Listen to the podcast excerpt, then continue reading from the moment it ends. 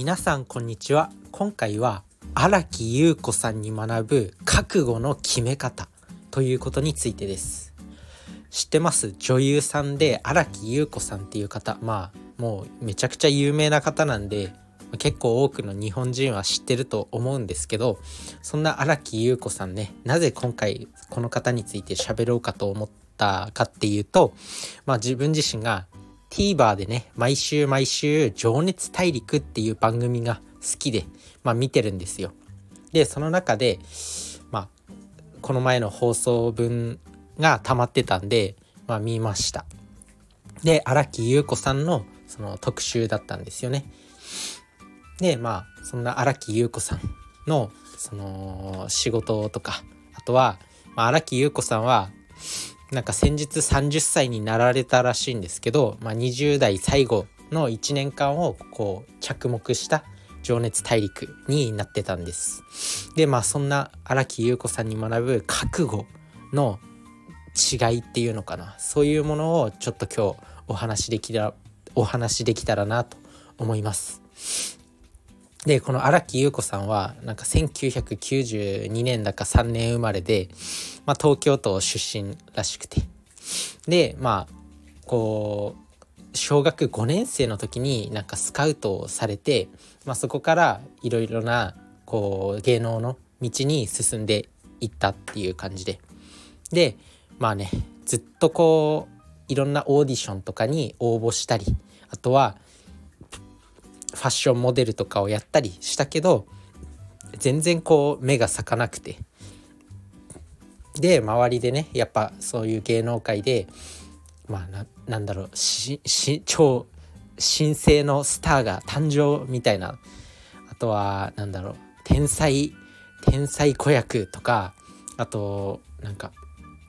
ニュ新しい時代のスターみたいな感じで特集されたりするじゃないですか。そういうところにはなかなかなれずに。ででも20歳までにこう目が咲かなかったらもうやめようっていう風な考えでいたらしいです。でもその20歳になる前にねなんかあるファッションモデルファッション雑誌のこう写真がこう何て言うの注目されてでなんかの雑誌のなんだっけな自分も情熱大陸で情熱を感じまくってたんで詳細な雑誌の名前は忘れてしまったんですけど、まあ、そこでねなんか専属モデルとして採用が決まるでそこから、まあ、ようやくねこういろんな仕事に取り組んでいってで今ではも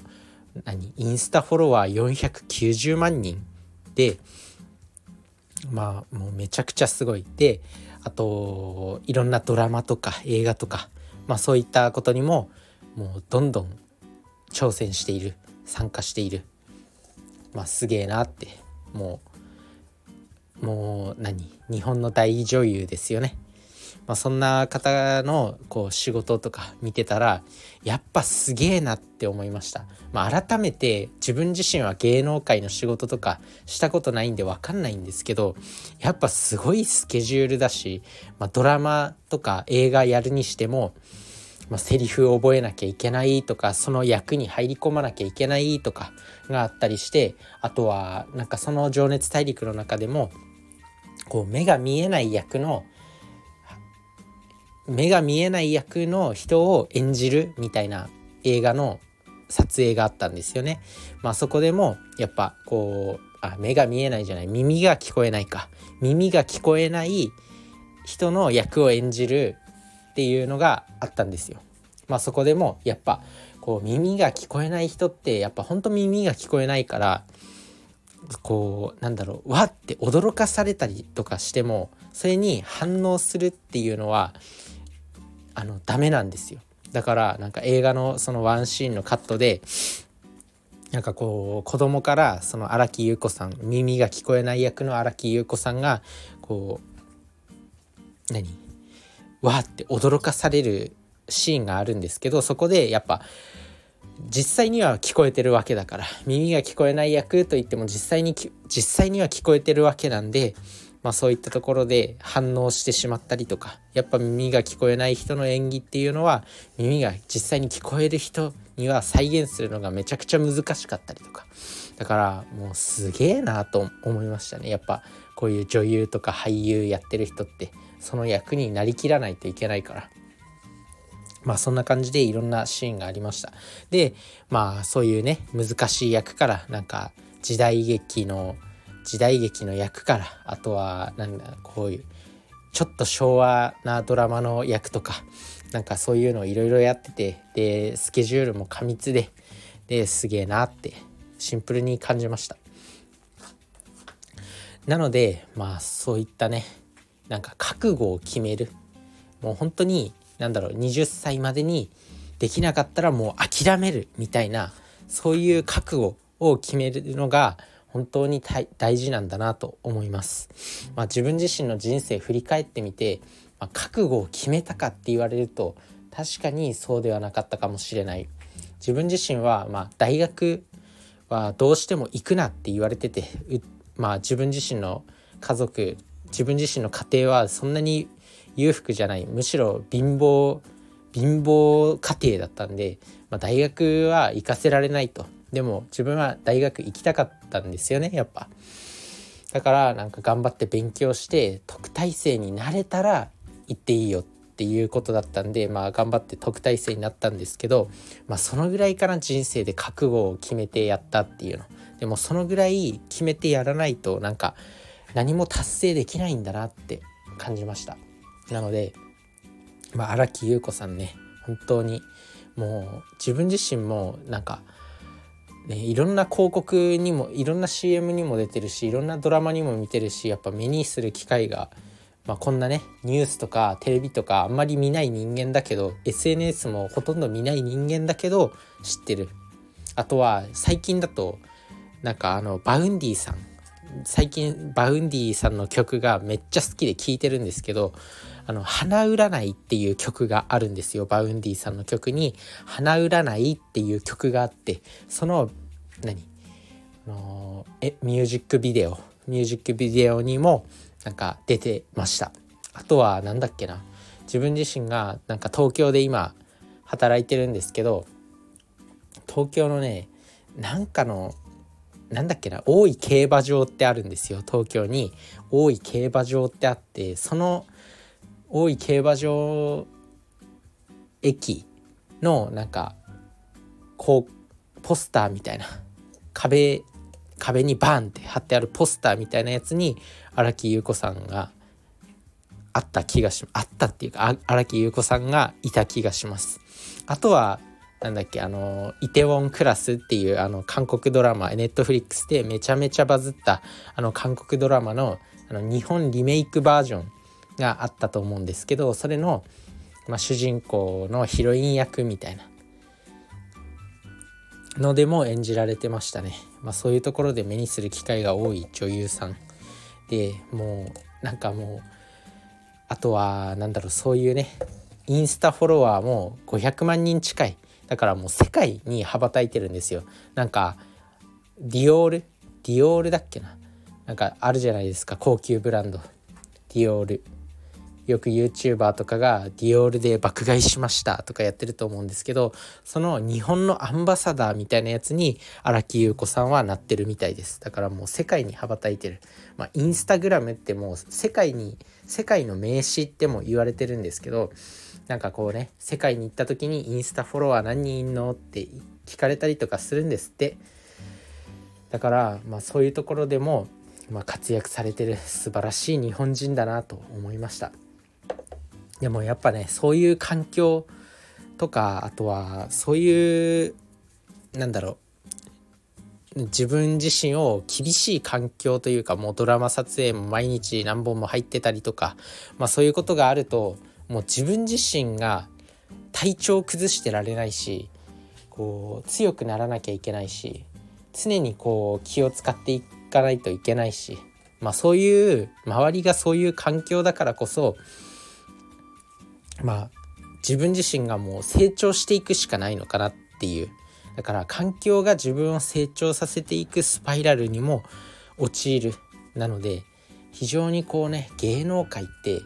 まあ入るまでちょっと有名になるまでは大変だけど一回こう有名になってしまえば結構成長のスパイラルに入れるんだなっていうことも感じます。なのでまあなんだろう。お子さんとかが生まれたら芸能界入れてみるのは非常にいいんじゃないかなとは思います。自分自身も考えましたもん。やっぱね経験できることがたくさんある。ドラマの役でピアノピアノの練習ができたりとか歌の練習ができたりとか。やっぱ芸能界って大変だけどちょっと有名になったりとかすれば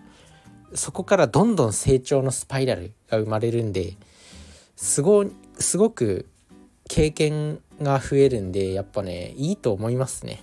なので自分自身もちょっとね自分のもしね子供が生まれたとしたら芸能界挑戦させてみたいなとか思いましたあとはやっぱ一回こうね覚悟を決めてちゃんとねそういうところに入る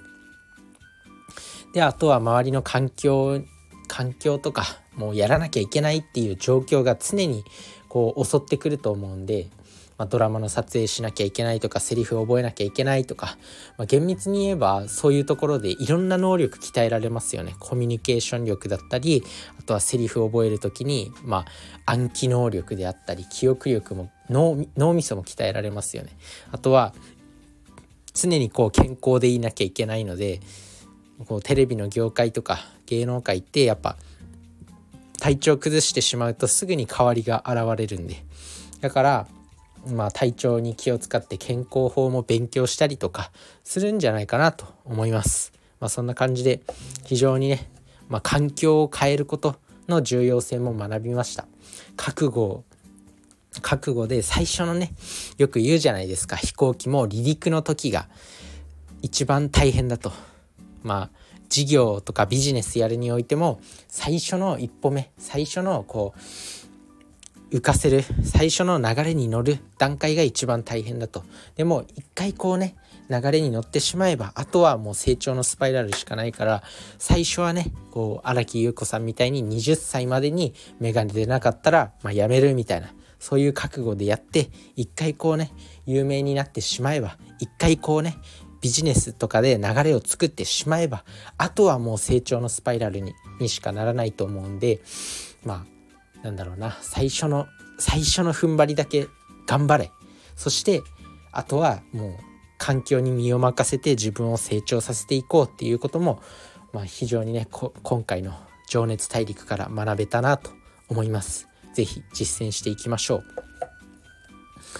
なのでまあそういうところでねよりまあ周りの環境でね自分自身はやっぱ管理栄養士として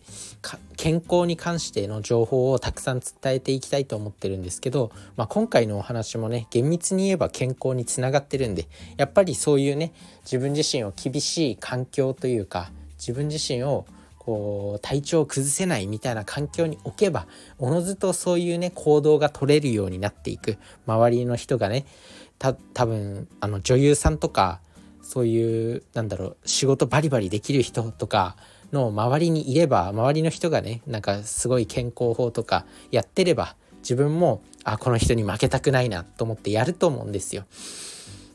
会社の同僚がすごいランニングとか筋トレしてればあこの人に負けたくないなって思ってランニングとか筋トレすると思うんですよね女優さんとかでもあの人がめっちゃ綺麗みたいなけど裏側ではめちゃめちゃストイックに美容法とか健康法とかやってる食事も気を使ってるってなればそのあの女優さんよりも綺麗になってやるみたいな感じで自分自身も頑張ると思うんですよね。なのでそういうね環境に身を置くっていうのは大事なことなんだなと思いました非常にね学びの多い情熱大陸でした是非ねまあ、TVer でね、見逃し配信が見れるんで、是非見てみてください。それじゃあね、バイバーイ。